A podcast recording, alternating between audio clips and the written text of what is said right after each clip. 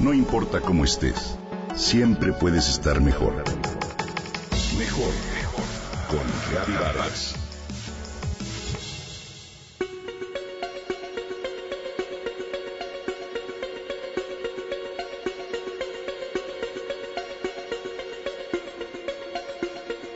Claro que es ridículo. ¿Quién en su sano juicio pensaría en ponerse aros de metal para estirarse el cuello, o apretarse el corsé al grado del desmayo, o bien vendarse los pies para que le queden chiquitos? Qué ridículo, qué primitivo.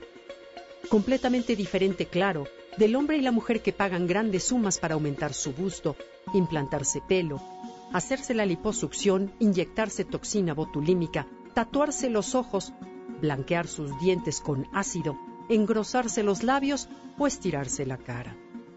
Según la revista The Economist, la vanidad ha creado una industria de 160 billones de dólares al año que incluye gimnasios, maquillajes, productos para la piel, para el cabello, fragancias, operaciones y píldoras de dieta.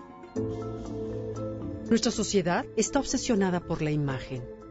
Millones de hombres y mujeres se someten a algún tipo de tratamiento quirúrgico de belleza. ¿Qué nos mueve a hacerlo?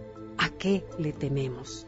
La lucha por la belleza tiene su fundamento en una ambición tanto genética como social, ya que los guapos, hombres y mujeres, son vistos y juzgados como más inteligentes, mejores amantes, ganan mejores sueldos y es más probable que consigan pareja para el matrimonio. Mientras, existen otros que viven frustrados al ver que sus atributos no son los que venden los anuncios, la televisión, las películas, las revistas o los medios sociales. ¿Es justo? La próspera industria de la belleza explota con grandes beneficios nuestras inseguridades y nuestro miedo a ser feos. Hay que observar los mensajes que nos presentan los comerciales desde un shampoo, un lápiz labial, un tinte para el cabello o una loción donde no solo atraen al sexo opuesto, sino pueden borrar un complejo de inferioridad. La realidad, de acuerdo a un estudio de la Universidad de Nueva York publicado en El País, es que el 90% de las mujeres se sienten deprimidas después de hojear una revista femenina o deambular por las redes sociales. David Boss, científico americano, ha registrado y analizado las preferencias al escoger pareja en más de 10.000 personas en 37 culturas diferentes. La belleza física de una mujer es el primer o casi el primer requisito en la lista de los hombres. Pero te comento acerca del efecto halo. Según algunos especialistas en el tema, el efecto halo es la manifestación inconsciente de la belleza como virtud en sí misma. Asumimos que todo lo bello es bueno y tiene un gran potencial. Pensemos en los cuentos infantiles y en todas aquellas heroínas de ojos bellos. Blancanieves, Cenicienta, el príncipe valiente o la sirenita son bellos y buenos siempre, mientras que la bruja siempre será fea, mala y narigona.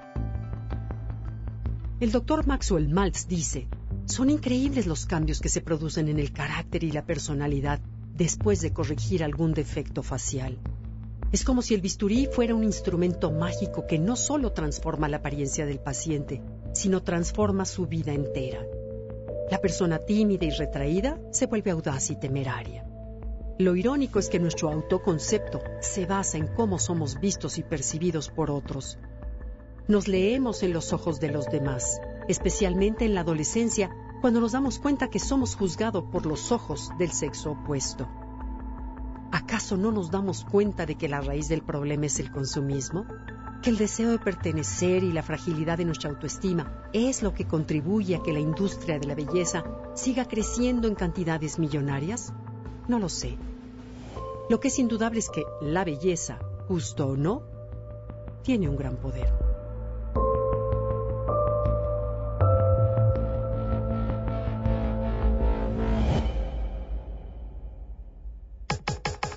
Comenta y comparte a través de Twitter. Gaby-Vargas. No importa cómo estés, siempre puedes estar mejor. Mejor, mejor. Con Gaby Vargas.